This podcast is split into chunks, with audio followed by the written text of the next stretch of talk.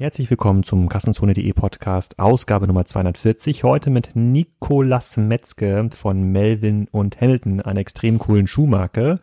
Wir haben uns auf der K5 in Berlin getroffen, um über den Schuhhandel zu sprechen und darüber, wie eine Schuhmarke den Zugang zum Endkunden behalten kann und wie Melvin und Hamilton das macht. Ähm, ziemlich spannende Learnings einer Marke, die ursprünglich mal aus Heidelberg kommt, mittlerweile einen starken Schwerpunkt auch in Paris hat und unter anderem auch auf Spiker setzt. Ähm, hört genau zu, was der Nikolas zu sagen hat. Und aus meiner Sicht auch ein schönes Beispiel, ähm, was auch den Konferenzfokus der K5 bestätigt. Da ging es ja um das Thema Peak Amazon, also ist Amazon im Handelsmodell mittlerweile zu schlagen, haben sie da ein Limit erreicht und es gibt mehr und mehr Gäste, sowohl im Kassenzone-Podcast, aber auch besonders in der Wimlex Show, meinem parallelen Podcast, den ich mit internationalen Gästen aufnehme in Holland und in den Nordics, äh, bei denen bestätigt wird, dass da auch eine ganze Menge Umsatz zu holen ist, auch außerhalb von Amazon. Hört euch an, was Nikolas zu sagen hat. Ich freue mich auf euer Feedback.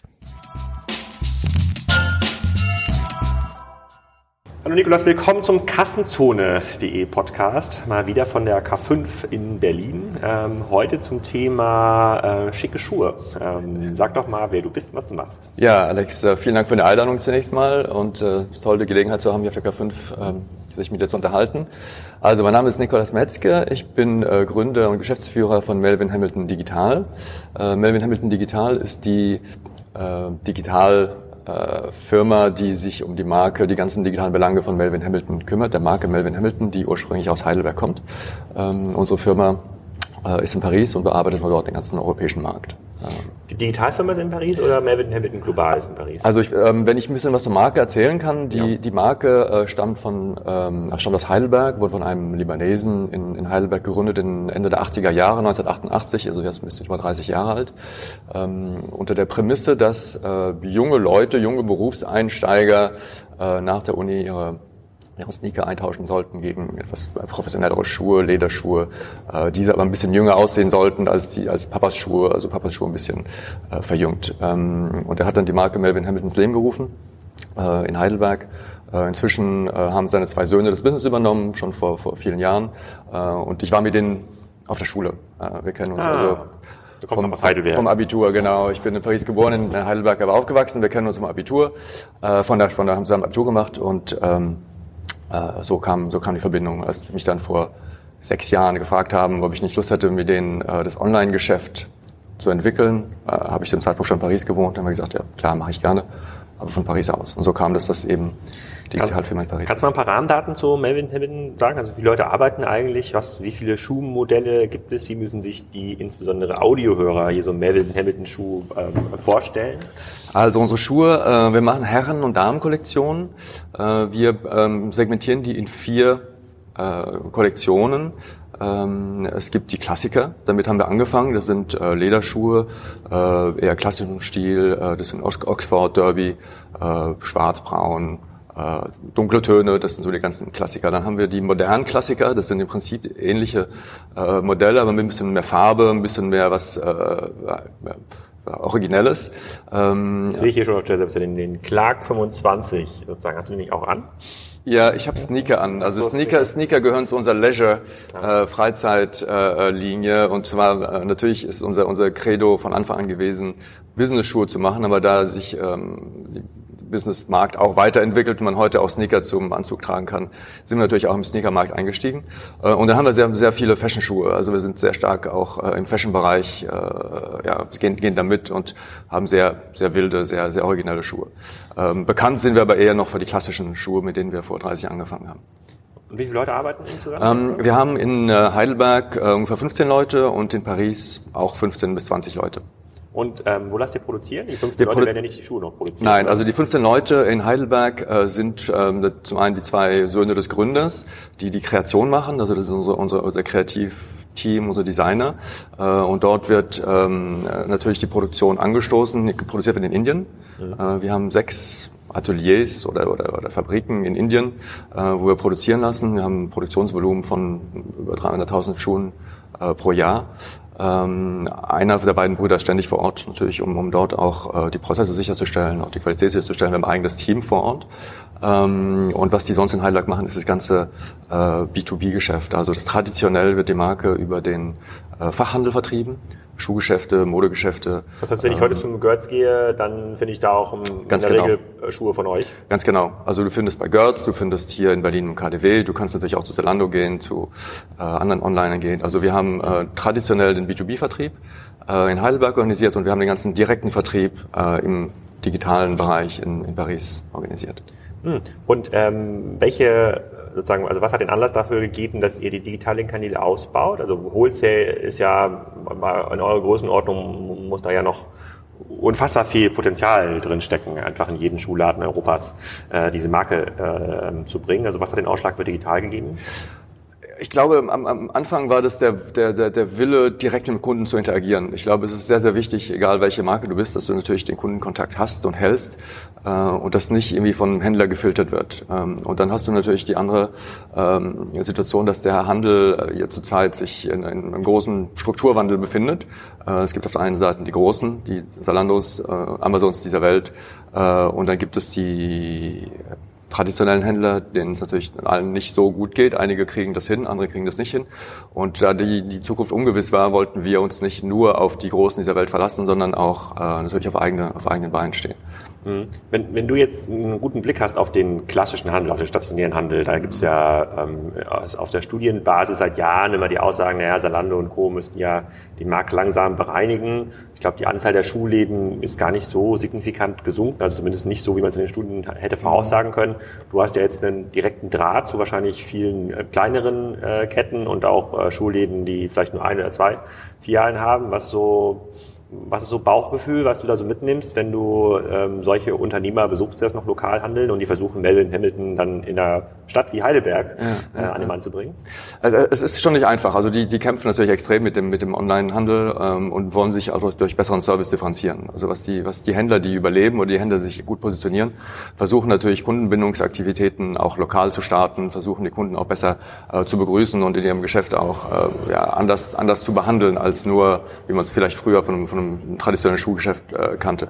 Aber ähm, äh, dann gibt es diejenigen, die zu Ketten, in Ketten organisiert sind, die natürlich auch online verkaufen.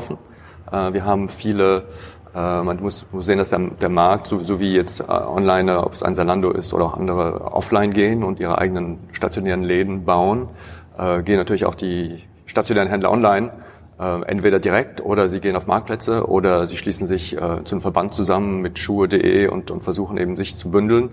Also die, die haben auch Initiativen, um quasi dem Online-Trend ähm, nicht entgegenzuhalten, sondern mitzu, mitzuspielen. Und die haben natürlich ein, ein, ein Lagerproblem, äh, was die Onliner weniger haben. Also online kannst du dein Lager irgendwo äh, verstecken. Äh, ein Schuhgeschäft in der Innenstadt hat natürlich nur einen begrenzten Lagerraum und das ist natürlich für die immer die, die, die Limitierung. Und äh, in wie vielen Schuhgeschäften ähm, seid ihr in Deutschland vertreten? Also von, ich weiß gar nicht, wie viele Schuhgeschäfte es in Deutschland gibt, wahrscheinlich 20, 30.000 Schuh das, weiß, das kann ich leider auch nicht sagen. Aber, aber, ja. aber, hast du eine Idee, wie hoch da eure Coverage ist? Findet man euch in jedem gut dotierten Schuhladen oder ist es schon ein, ein Spezie eine Spezialmarke? Also ja. wenn, wenn ich mir die Website so anschaue, klar, es gibt so ein paar traditionelle Linien bei euch, aber das, äh, das ähm, geht er dann doch schnell in Anführungsstrichen bunte Schuhe. Ja, ja. ja, So und das ist ja, das ist ja fällt ja in jedem Schaufenster auf. Das kann ich mir jetzt gar nicht vorstellen, dass man jetzt in so einem traditionellen Lederwarengeschäft äh, eure eure Schuhe findet. Würdest du wahrscheinlich auch nicht. Also wir sind in ungefähr 500 Point of Sale in, im, im Dachgebiet, also vor allem in Deutschland, auch in Österreich. Äh, wir haben keine eigenen Läden. Wir haben ähm, zwei, drei Retail äh, Outlets mhm. äh, in Outlet-Centern. Äh, wir haben einen äh, Markenpartner in Wien, der uns, unserer Marke als eigenständiger Unternehmer äh, unsere Schuhe verkauft. Aber ansonsten sind wir nur in äh, traditionellen Schuhgeschäften vertreten und die sind in der Tat mehr auf die traditionellen Schuhe auch fokussiert. Also die ganz bunten Schuhe wirst du dort nicht finden. Äh, das ist auch ein weiterer Grund, weswegen wir es natürlich online machen wollen, weil wir natürlich ein sehr breites Sortiment haben, sehr ähm, visuelles Sortiment. Das ist online natürlich natürlich ein super Medium, um das alles darzustellen. Ja. Äh, und du wirst kaum ein Schuhgeschäft finden, was die Breite abdecken kann. Und, und gibt es dann Händler, ob Online-Händler oder stationäre Händler, die sagen, okay, komm, ihr habt so viele unterschiedliche ähm, Kollektionen, lasst doch mal exklusive stationäre oder exklusive ähm, Salando-Kollektion machen, damit man bestimmte Schuhe der Vergleichbarkeit entzieht, weil das ist ja so ein bisschen das Problem im aktuellen Handelsmarkt. Du hast, ähm, kommst aus einem Distributionssystem, was die Vergleichbarkeit äh, erschwert hat, weil alles ähm, lokal entzerrt war. Jetzt kommt der digitale Filter äh, drüber, jetzt gibt es auf einmal ähm, äh, sozusagen eine Preistransparenz über alle Schuhmarken, jetzt gibt es äh, auch eine Service Servicetransparenz, also wer kann mir den Schuh in welcher Geschwindigkeit äh, liefern? Und das ist ja eigentlich nicht das Interesse des klassischen Handels, dass es diese Transparenzen gibt und dann ja, die Händler ja. reduziert werden auf, ähm, auf reine Erfüllungsgehilfen, nennen wir sie dann immer. Ähm, die erste Maßnahme der meisten Händler ist es dann, Eigenmarken zu entwickeln. Ich weiß gar nicht, inwieweit Schuhhändler das äh, gut machen, aber die zweite Maßnahme ist immer zu den Marken zu gehen, wie ja. mit den Hamilton, und zu sagen, komm, Niklas, lass doch mal jetzt, ähm, lass doch mal hier die grüne Kollektion im Sommer 2020, lass die doch mal exklusiv für Salando machen. Gibt's sowas? Ja, absolut. Also genau so funktionieren wir eigentlich auch. Ähm, äh, wir haben als, als Prinzip, dass wir äh, erst produzieren nach Auftragseingang. Also wir produzieren nicht im Voraus und versuchen das an den Markt zu drücken, sondern wir gehen auf Messen mhm. ähm, und nehmen dort Aufträge entgegen und produzieren. Das, und wir haben die Kapazität in unseren ähm, äh, Fabriken auch Kleinstmengen zu produzieren. Also wir gehen jetzt nicht auf Losgröße 1, ähm, aber du kannst schon ab äh, sagen wir 50, 50 Paar, 100 Paar deine eigene, äh, dein eigenes Paar erstellen. Versuchen. Ich kann mich erinnern, dass wir über die Spiker-Kollektion gesprochen haben ein, äh, ein paar Mal. Ich, äh, sie kommt noch, bin mir sicher. Sie kommt ja, ich werde das Thema wieder aufgreifen ja. bei Gelegenheit, aber ähm, äh, was wir natürlich machen können, und das machen wir auch äh, für Zalando und auch für andere äh, unserer Händler, ähm, äh, die haben natürlich äh, gewisse Vorstellungen darüber, wie ihre Kundschaft aussieht und was die Kundschaft gern haben möchte. Äh, für die können wir dann durch eigene Produktion starten. Und da arbeitet ähm, ihr quasi eine Auftragsmanufaktur? Ja.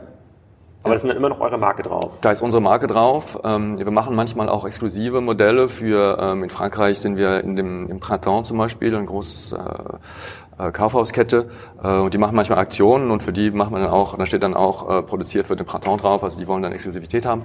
Ähm, sowas ähm, machen wir durchaus.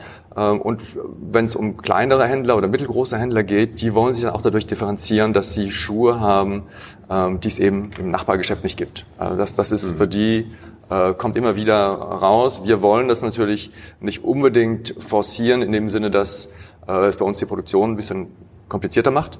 Ähm, aber dadurch, dass wir es machen können und wir wissen, dass es für viele Händler wichtig ist, bieten wir es trotzdem an. Von den 300.000 Paar Schuhen, die ihr verkauft im Jahr, wie viele unterschiedliche Modelle sind das? Also wir ähm, äh, produzieren ungefähr 1000 Modelle pro Kollektion, äh, sprich zweimal im Jahr 1000, äh, 1000 Modelle. Äh, bei 1000 Modellen, das muss man sich so vorstellen, dass das sind Herren und Damen, ungefähr die Hälfte äh, jeweils. Ähm, und da variieren die Formen aber auch die Farben, die Sohlen, die äh, Elastikeinsätze bei Chelsea Woods zum Beispiel, die Accessoires, äh, da gibt's die äh, Schuhe mit Nieten, ohne Nieten. Also wenn man die ganzen Varianten durchzählt, dann kommt man auf äh, ungefähr 1000 Modelle, die wir pro Kollektion produzieren. Ähm, ihr habt, glaube ich, wenn ich, die, wenn ich das richtig gelesen habe, online 2012 euren Online-Shop gegründet, was, glaube ich, für eine, äh, für eine Schuhmarke eine relativ progressive Entscheidung war. Das war ja immer vor mhm. schon sieben Jahren. Ähm, wie stark haben sich eure Absatzkanäle seitdem verändert? Also wie viel Eigengeschäft konntet ihr nochmal oben drauf shiften? Wie, wie, zentral ist das eigentlich für euch in eurer Distributionsstrategie? Also unser äh, Direktgeschäft äh, macht heute 20, 25 Prozent des Gesamtumsatzes auf, ist also ein signifikanter Teil. Äh, dessen, was wir, was wir machen und das soll es auch bleiben. Ich glaube, was ich vorhin sagte, ist, dass wir den direkten Kontakt zum Kunden suchen und brauchen, ähm, eben weil wir sehr stark an den Trends auch äh, dranbleiben wollen, an den Markttrends und an den Konsumententrends. Ähm, die Entscheidung, damals direkt zu gehen, kam, ähm, der Anstoß kam von meinen zwei Mitgründern, die, die, die Söhne des, des Firmengründers, ähm, die über eBay angefangen haben, als Powerseller Schuhe zu verkaufen, gesehen ah, haben, dass okay. sowas... Gibt's das immer noch eBay? Nee, Kanal? Äh, eBay-Kanal gibt's immer noch, aber, aber, aber nicht mehr als Powerseller. Ich suche such direkt mal. Ja, ja, nee, nee, also eBay, eBay haben wir eine Zeit lang noch äh, weitergeführt und dann, also wir sind auf Marktplätzen, aber auf eBay ist es nicht mehr so signifikant. Mhm. Und, und das war so die erste Erfahrung. Und dann kam so ein allererster, äh, wirklich handgestrengter Magento-Shop äh, und dann hat man gesehen, äh, okay, da ist was zu holen. Natürlich hat uns Zalando allen vorgemacht, wie man online Schuhe verkauft. Die waren 2012 ja noch vor dem Börsengang, aber da schon richtig groß. Ja, ne? ja, ja, ja und, und richtig große, eine richtig große äh, Zuwächse. Ne? Ja, ja. Also wir, also wir hatten natürlich äh, das Glück, auch mit am Anfang miteinander mitwachsen zu können, haben da gesehen, wie es da abgeht. Ne? Und das hat natürlich auch den, den, den Anstoß gegeben, dass wir das selbst machen wollten. Mhm. Und dann habt ihr ähm, vor einiger Zeit dafür entschieden, ja eine Technologie, sozusagen unsere Technologie einzusetzen, Spryker, mhm. ähm, was ja auch gar nicht so gewöhnlich ist für eine Marke, äh, die sich ja in der Regel immer sehr stark auf das Produkt, also in eurem Fall schöne Schuhe, äh, konzentriert. Und ähm, unser Pitch ist ja immer also man muss sich sozusagen unsere Kunden differenzieren sich auch durch die Art und Weise, wie sie online verkaufen. Sie wollen nicht nur einen schöneren Shop, sondern sie wollen schneller sein, äh, bessere Time to Market. Ihr seid jetzt ein ähm, gar nicht mal so großes Unternehmen. Ähm, wie, wie, ist diese Entscheidung zustande gekommen? Weil ich mir auch gut vorstellen könnte, wenn ihr jetzt irgendwie einen ähm, 0815 E-Commerce-Berater gefragt hätte, hätte ihr euch gesagt, dann geht doch jetzt mal auf Shopify. Ja, das reicht ja aus. Mhm.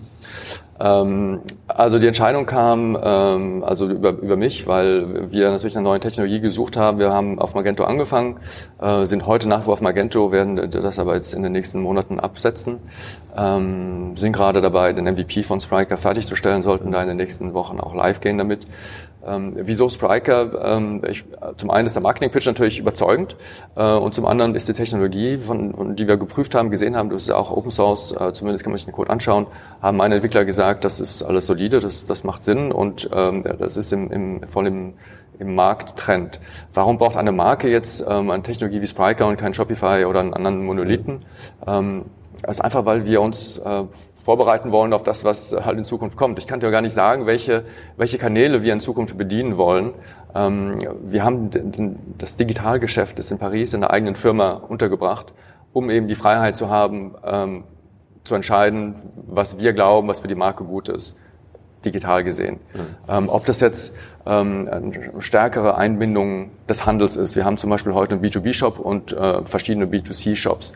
Ja, äh, ob das eine stärkere Einbindung des Handels ist, ob das neue Kanäle sind mit dem Kunden, ob das äh, Mobile-Apps sind. Ich habe zwar nicht vor, dass wir jetzt in unsere eigene Mobile-App sofort äh, äh, entwickeln, aber zumindest ähm, sehen wir auch, dass die jüngeren Zielgruppen, und du sagst, wir sind sehr bunt und sehr fashionlastig und wir wollen natürlich auch an die jüngeren Zielgruppen dran mit unserer Sneakerlinie, dass die ein ganz anderes Verhalten haben. Also vielleicht muss man auch zielgruppenspezifischer dann vorgehen. Wie, wie, ähm, wie stark sind denn eure Kunden an eure Marke gebunden? Wir hatten ja gestern, ich weiß nicht, ob du gestern den Slot noch gesehen hast mit Tarek äh, ja. am Ende, der gesagt hat, wir wollen ja eine Plattform sein für Marken, weil äh, viele Marken alleinstehend gar nicht die Kraft aufbauen können, die Kundenbindung zu stemmen.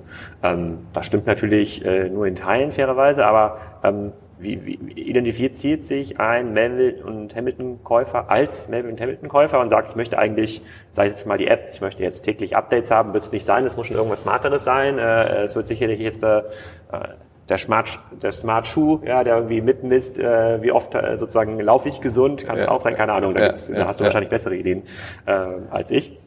Aber ist die Marke so stark in der Zielgruppe, dass, äh, dass man diese Identifikation schon erreicht? Also wir haben verschiedene Zielgruppen, die äh, heute bei uns kaufen. Es gibt die traditionellen Zielgruppen, sind in der Regel ein bisschen, ein bisschen älter, die kaufen eher die, die klassischen, also ein bisschen älter heißt dann 40 plus, äh, die kaufen dann eher die klassischen Schuhe. Und da gibt es aber durchaus diejenigen, die sensibel sind den, den, den, den ganzen modischen Trends, die wir abdecken und die sagen uns regelmäßig, sie werden oft anges angesprochen in der Straße, in der, in der Straßenbahn, ähm, ja, was sind das für Schuhe, wo habt ihr die? Ich habe gestern nochmal hier meine, meine Kollegin, die hier auch auf der, auf der Messe ist, hatte auch äh, ganz bunte Schuhe an. Sie meinte, auf dem Weg hierher wurde sie angesprochen. Also das, das, das ähm, passiert schon regelmäßig. Und die gucken wir auf jeden Fall nachher mal. Und die spielen das, das und die spielen uns das, und die spielen uns das zurück. Also wir haben ähm, äh, durchaus äh, Kunden, die auch für uns so eine Art äh, Ambassadeure sind ähm, und auch gern darüber reden, ähm, wie wir die jetzt einbinden, äh, ob wir die jetzt zu Influencern umwandeln oder, oder nutzen können, äh, das, das werden wir alles sehen.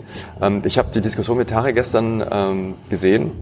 Was, was wir auch wissen natürlich ist, wie, wie bei allen Marken auch, äh, Kunden, die sich ein bisschen für das Produkt interessieren, ähm, informieren sich auch gerne auf dem Markenshop ne, über, über Produkte. Also auch wenn sie dann bei About You oder Zalando oder irgendwo kaufen, ähm, wir haben natürlich auch diese Funktion, die wir erfüllen, dass, dass wir versuchen, ähm, weitergehende Informationen über die Marke, über äh, die vegetabile Gerbung, über die Nachhaltigkeit und so weiter, dass wir das alles natürlich präsentieren, was ein, äh, ein, ein, ein About You oder ein Zalando nicht machen würde. Also das mhm. können die nicht für alle Marken machen. Das machen die vielleicht mal für die ganz großen Marken, aber für eine Marke ja. wie uns würden die das äh, sicherlich nicht machen. Also diese Funktion übernehmen wir natürlich auch. Ich habe auch einen Schuh gefunden, der HW7, der gefällt mir hier sehr gut. Siehst du? Das ist ein Top-Modell. Das will ich mir gleich mal bestellen. Ja. ja.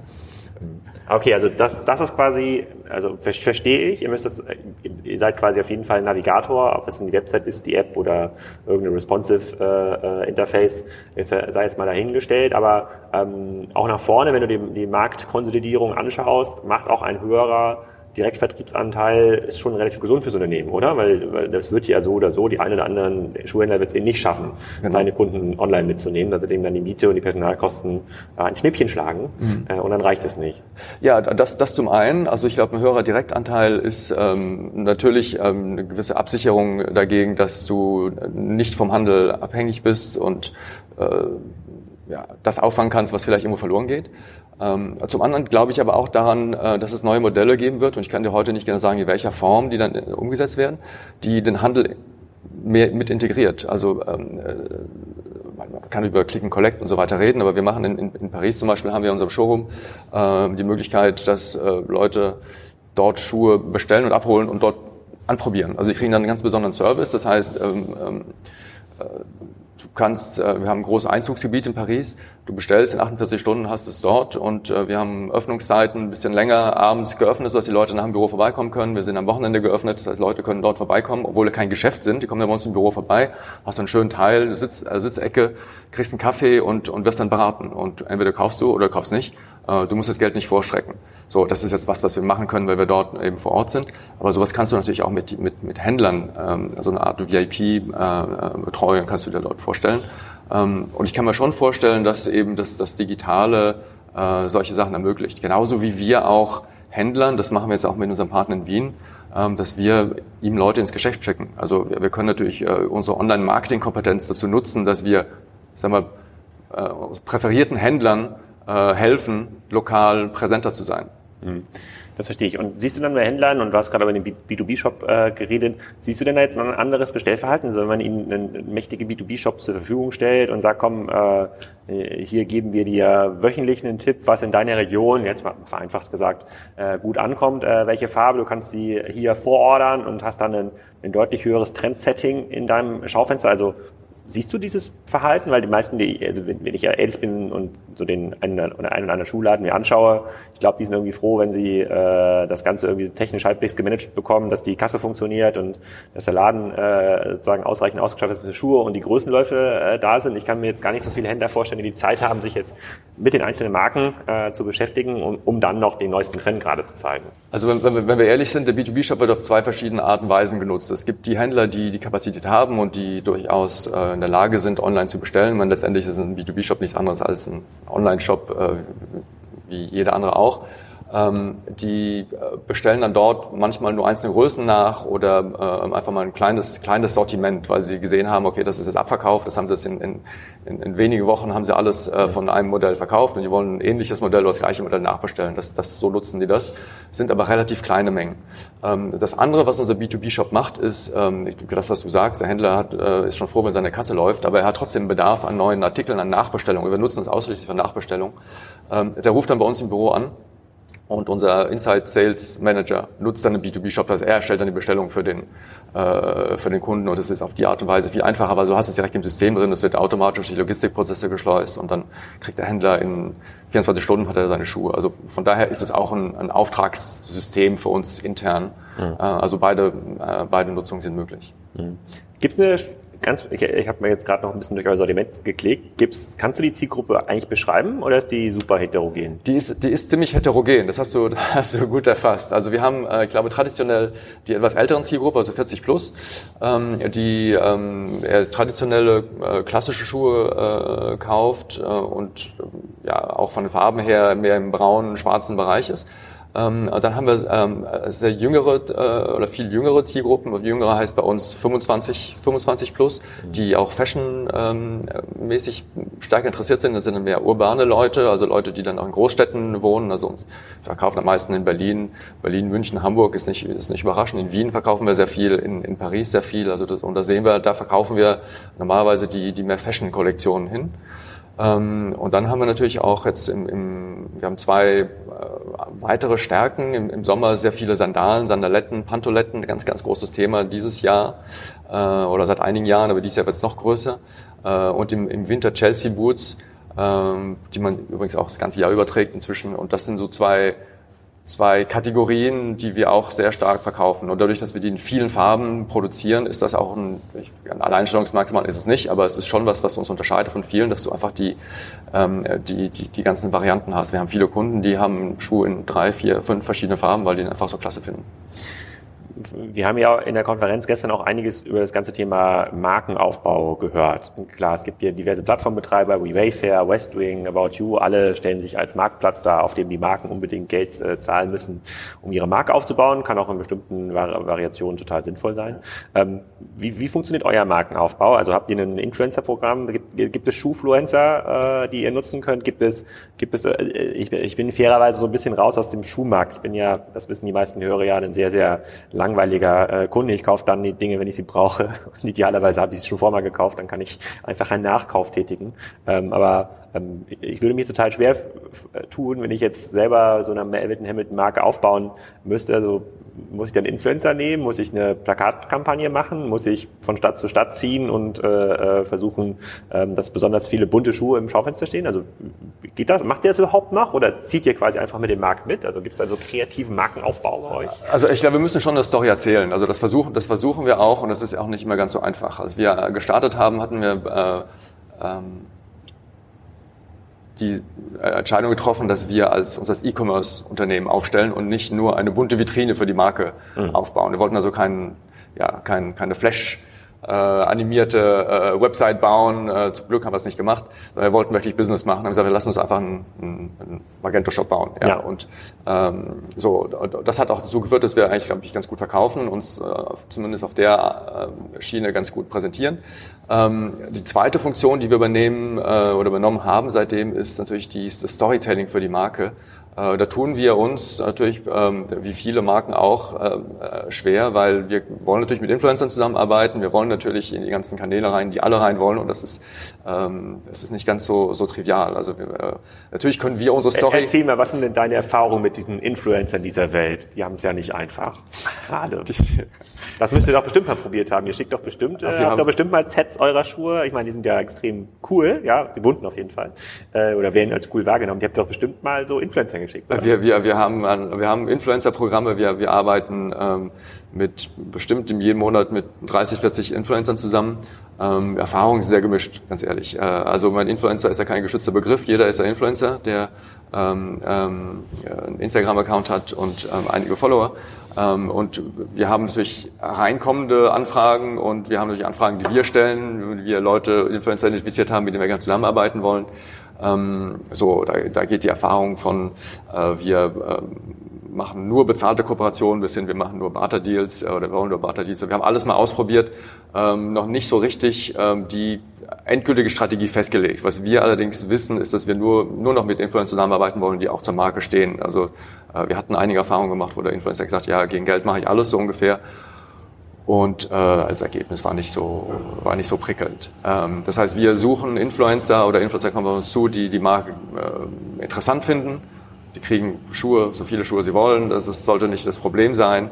Äh, und äh, ja, und was dann, wie, wie, wie, wie, muss man sich den vorstellen? Sind das dann äh, junge Mädels äh, oder, äh, oder junge Männer unter 30 mit 50.000 Followern oder habt ihr dann schon so, seid ihr auf der Mikro-Influencer-Ebene, bei der ihr Leute seht, ähm, die coole Mode machen, die eine hohe Kommentarquote haben, die relativ organischen Traffic generieren. Also finden, habt ihr dafür Zeit in eurem Team? Weil darüber hat Tarek auch gestern geredet. Also dieser, die hatten ja, die haben ja quasi ihr Influencer-Business aufgebaut seit, naja, seit Beginn von About You. Und damals mhm. war vor vier Jahren war es noch alles total billig. Man konnte halt billig Fehler machen. So heute ja jeder Influencer mit mehr als 5.000 Fans gefühlt 10.000 Euro als Start der Kooperation. Ja, vereinfacht äh, ähm, gesagt. Also Fehler werden sehr teuer. Also wie, wie macht ihr das gerade? Ähm, also wir haben, wir, machen das zum Teil intern, zum Teil mit Agentur. Wir haben Presseagenturen und Presseagenturen äh, sind natürlich auch heute auch äh, alle auf dem Influencer-Markt tätig, sonst hätten sie auch ah nicht mehr so viel zu tun. Ich weiß nicht, ob du mit PR-Agenturen mal gearbeitet hast, aber äh, ich kriege relativ viele äh, E-Mails von PR-Agenturen. Ja, ja. Aber, also aber ich, ich, arbeite nicht. So also also PR-Agenturen, zumindest im Fashion-Bereich, kann ich dir sagen, ähm, die die sehen natürlich auch, dass ein Teil ihres Businesses wegfällt oder wegfallen würde, wenn die nicht mit Influencern zusammenarbeiten würden. Ne? Weil wer liest denn heute schon noch oder wer kauft denn schon noch eine Zeitschrift? Und äh, so also die Marken, die nur noch äh, ähm, PR machen, um in einer, in einer, in einer Vogue oder in einer äh, Frauenzeitschrift, Modezeitschrift zu sein, die gibt es kaum noch. Alle wollen mit Influencers. Die ganzen PR-Agenturen haben natürlich ihr, ihr Spektrum auch ausgebaut und, und sind da aktiv. Also wir arbeiten auch mit PR-Agenturen in Deutschland und in anderen Ländern, äh, die uns Influencer vorschlagen. Ähm, so, wir, wir haben sehr, sehr unterschiedliche ähm, Erfahrungen gemacht. Wie gesagt, wir haben Barter-Deals gemacht, die sehr gut funktioniert haben, Barter-Deals gemacht, die überhaupt nicht funktioniert haben. Ähm, wir haben einen eigenen Fotografen in Haus, wir haben äh, Influencer mal äh, kommen lassen, haben gesagt, hey, wir machen mit euch eine Kampagne, wir fotografieren euch und äh, ihr könnt die Fotos alle nutzen. Also wirklich, wir haben tolle Sachen ähm, gemacht ähm, oder vorgeschlagen zwei sehr unterschiedliche Erfahrungen, gerade kürzlich. Einmal super gelaufen. Wir hatten zwei Influencer aus den Niederlanden da, die haben wir 24 Stunden lang in Paris begleitet, haben ein tolles Video gemacht, äh, die nutzen wir jetzt, die nutzen das. Äh, die haben natürlich auch selbst darüber berichtet in den Kanälen. Andere Erfahrungen. Wie viele Follower haben die sogar? Äh, die haben ja so unter 100.000, also die haben so, so 30, 40, ja.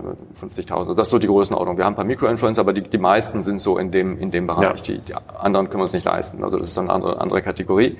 Ähm, andere Erfahrung ist, wir haben äh, mit einem Influencer auch ein Shooting gemacht äh, dachten, das wäre alles super gelaufen. Feedback von der Agentur, über die das, äh, also Presseagentur, war der Influencer war total sauer, weil die Fotos überhaupt nicht dem entsprechen, was er oder sie gerne gehabt hätte. Ne? Und dann haben wir natürlich auch erstmal lernen müssen, dass du als Marke deine Produkte in einer gewissen Art und Weise darstellen möchtest. Das heißt, wir haben Fotos so geschossen, wie sie für ja. uns eigentlich sind, sinnvoll erscheinen, wie wir sie auf dem Shop gerne äh, präsentieren würden oder unsere Kommunikation der Influencer ist halt sein iPhone-Foto gewöhnt und die sehen halt anders aus von der Perspektive, von der Qualität, vom Licht und alles äh, äh sind meistens unbearbeitet, einfach mal einen Filter drüber gemacht.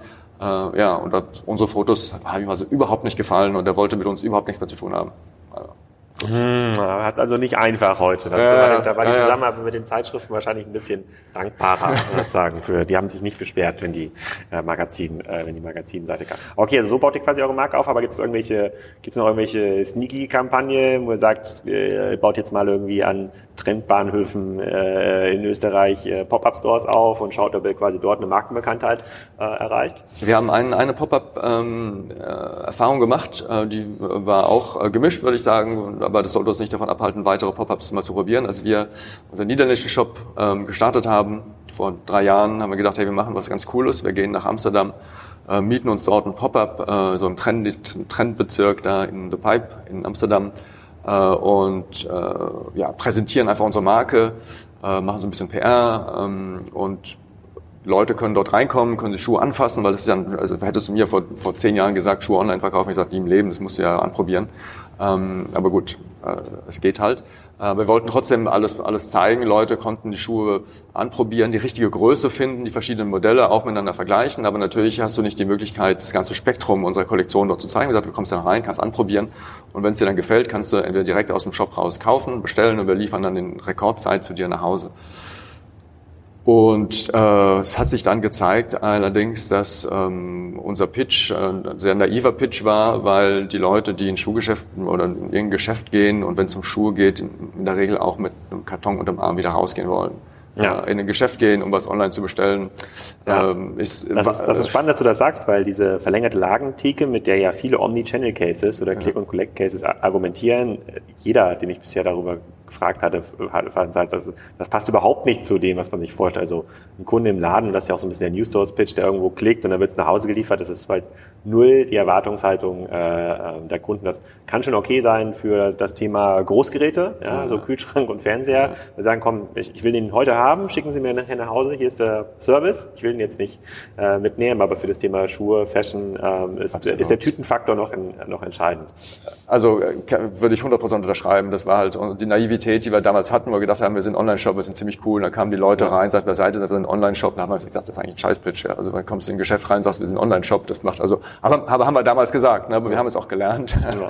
ähm, aber wir haben das dann halt ähm, äh, quasi dann um, also wir haben dann trotzdem die Schuhe dann verkauft, die wir vor Ort hatten und haben uns dann selbst nachbeliefert. Also statt dem Kunden zu beliefern, haben wir uns selbst dann regelmäßig nachgeliefert. Das war natürlich dann die Notlösung. Mhm. Ähm, so, das, das war so ähm, das, was wir als äh, Pop-up gemacht haben. Das heißt, wenn wir das nächste Mal machen, werden wir das mit Sicherheit anders machen ähm, äh, natürlich mit, mit Events, äh, auch Influencern. Äh, du brauchst auch nicht drei Wochen lang dann dort zu sein. Ne? Es reicht, wenn du eine Woche lang dort bist äh, und vielleicht eine, eine limitierte Kollektion, vielleicht äh, die, die Designer vor Ort. Also du musst ein Event drum kreieren. Ja. Das kann schon, das kann schon funktionieren. Die ähm, Hamilton Awards.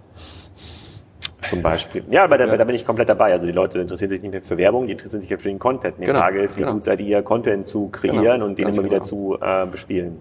Die Aufgabe von Marketing. Also äh, ja, also Con Content, Content, Personalisierung, äh, besondere Services. Äh, wir, also wir haben, waren jetzt ähm, letzte Woche wieder in Amsterdam ähm, im im W Hotel, die organisieren das sogenannte Sunday Social. Ähm, das ist äh, jeden letzten Sonntag im Monat machen die, machen die ihre Bar, ihr Rooftop auf und da haben sie einen, einen Sponsor. Wir waren da so, letztes, letzten Sonntag waren wir dort. Die laden dann ihre ganzen Kunden ein. Das sind meistens ziemlich trendige Leute, auch noch in Amsterdam auf dem, äh, auf dem Dach. Äh, und wir hatten dann so einen, einen Schuhschein, also einen, einen Schuh, äh, wie heißt das, so ein Schuhschein-Typ, der, der konnte jeder sich dann kostenlos seine Schuhe ähm, dann pflegen lassen haben dann auch ein paar Sachen, Videos gezeigt und so. Aber das war einfach nur so ein Social Gathering und äh, hoffen natürlich, dass unser Name dann ein bisschen hängen bleibt. Ähm, haben ein paar Kontakte generiert, aber so Sachen werden wir schon noch machen. Also das sind dann so, ich sag mal, mit einem vernünftigen Budget einfach präsent zu sein, versuchen, ähm, ob man das Influencer nennt oder ob das Leute sind, die auch äh, gewisse Reichweiten haben, dass man die zusammenbringt und auch zu, zu, zu Fans macht. Also wir, wir haben durchaus, glaube ich, das Potenzial mit unseren Schuhen Fans der Marke zu generieren und das, das wir versuchen zu machen. Gibt es, eine, gibt es so klassische Wettbewerber in eurem Bereich? Bin, da musst du mich mal so ein bisschen aufklären. Also ich, klar, bei den, äh, bei den, bei den klassischen Stiefeletten, äh, Leder sozusagen hell, Leder dunkel, da wird es sicherlich diverse Wettbewerber geben, aber insbesondere diesen etwas abgefahrenen abgefahrenen Designs. Gibt es gibt es viele Wettbewerber, die sowas machen? Also es gibt ähm, die Info, die, die, die, die, sagen wir, die, der Einfluss, wo unsere Kollektionen herkommen und wie die so entstehen, ist, ist sehr, ist sehr variabel. Also es gibt natürlich im traditionellen Bereich Marken wie Lloyd zum Beispiel, die, äh, ja. äh, die, die bekannt sind, die natürlich sowas äh, abdecken können. Äh, es gibt im mehr Lifestyle-Bereich, kannst du Marken nennen wie Tots zum Beispiel, die auch mehr, viel mehr Lifestyle sind. Wenn du, weiß nicht, ob du segelst, aber du bist ja aus Norddeutschland, aber da, da sind die ja auch relativ. Segel auch mal, aber, ich aber jetzt mit Tots habe ich noch keine Berührungspunkte. Genau, aber so, aber das, das sind so Marken, die auch Lifestyle machen. Dann hast du natürlich die ganzen äh, Designer-Marken, wenn du jetzt unsere die neuen Sneakers anschaust. Ähm, es gibt ja den, den Trend der sogenannten Ugly Sneakers. Äh, also du machst sie möglichst hässlich und schreibst ein Balenciaga drauf und dann kannst du die sehr teuer verkaufen. Ähm, und, und das ist ein Trend, der, der ähm, äh, schon ein paar Jahre dauert, auf den wir... Der ist in eurer DNA, sagst du hier. Der ist ja. Ja, in der DNA nicht, aber wir sind, wir werden mehr und mehr zu, zu einer, zu einer Fashion-Marke natürlich auch. Das heißt, wir, wir sind, es gibt natürlich Trends, die wir versuchen, äh, frühzeitig zu erkennen. Äh, mhm. Ich würde es nicht so weit gehen zu sagen, dass wir Trends prägen, das wäre jetzt natürlich vermessen, aber wir wollen Trends frühzeitig erkennen und dann zu den ersten gehören, die sowas machen. Und das ist, ähm, ja, das ist zum Beispiel mit dieser neuen Sneaker-Linie äh, der Fall. Das heißt, wir machen den ugly Sneaker, aber ist nicht ugly, sondern ein bisschen schöner. Gibt es so besondere Dinge 2019, 2020, auf die du dich freust, die irgendwie wirklich Dinge nochmal verändern für eure Marke? Ähm, ja, also zum einen ist natürlich unser, unser Großprojekt äh, jetzt äh, kommt äh, allmählich äh, reell, das ist nämlich äh, Spriker äh, zu den MVP zu launchen und dann äh, auch gleich die Migration anzugehen. Mhm. Ähm, ja, worauf ich mich freue, ist, ist ähm, ich glaube, die Zukunft ist spannend. Also ähm, wir wissen noch nicht genau, welche Kanäle wir bedienen werden, wie wir sie bedienen werden, äh, was wir wissen und deswegen haben wir auch einer der Gründe, weswegen wir das Spriker machen wollen, ist, dass wir nicht nur einen Webshop äh, betreiben wollen, äh, sondern dass wir einfach die ganzen Touchpoints, die, die wir mit unseren Kunden haben, nochmal neu konzipieren. Also wir investieren sehr stark in Content Creation zurzeit. Wie gesagt, wir bauen unser Marketing-Team auf mit Fotografen, mit Editors, mit äh, Leuten, die eine Story erzählen können, was wir bisher nicht hatten. Ähm, äh, wir ähm, ja, gehen in neue Länder. Also wir haben jetzt äh, Polen kürzlich gelauncht und das läuft sehr gut. Das haben wir über einen ja, vielleicht auch ein bisschen glückliche Partnerschaft gemacht mit einem, ähm, mit einem Distributor äh, oder mit einem, mit einem mit der Feed, wie sagt man, mit einer Suchmaschine, äh, die sehr gut funktioniert, die ex eine extrem starke soziale Komponente hat, die uns mit uns dann so ein Facebook Live gemacht hat. Das hatten wir auch zum ersten Mal gemacht.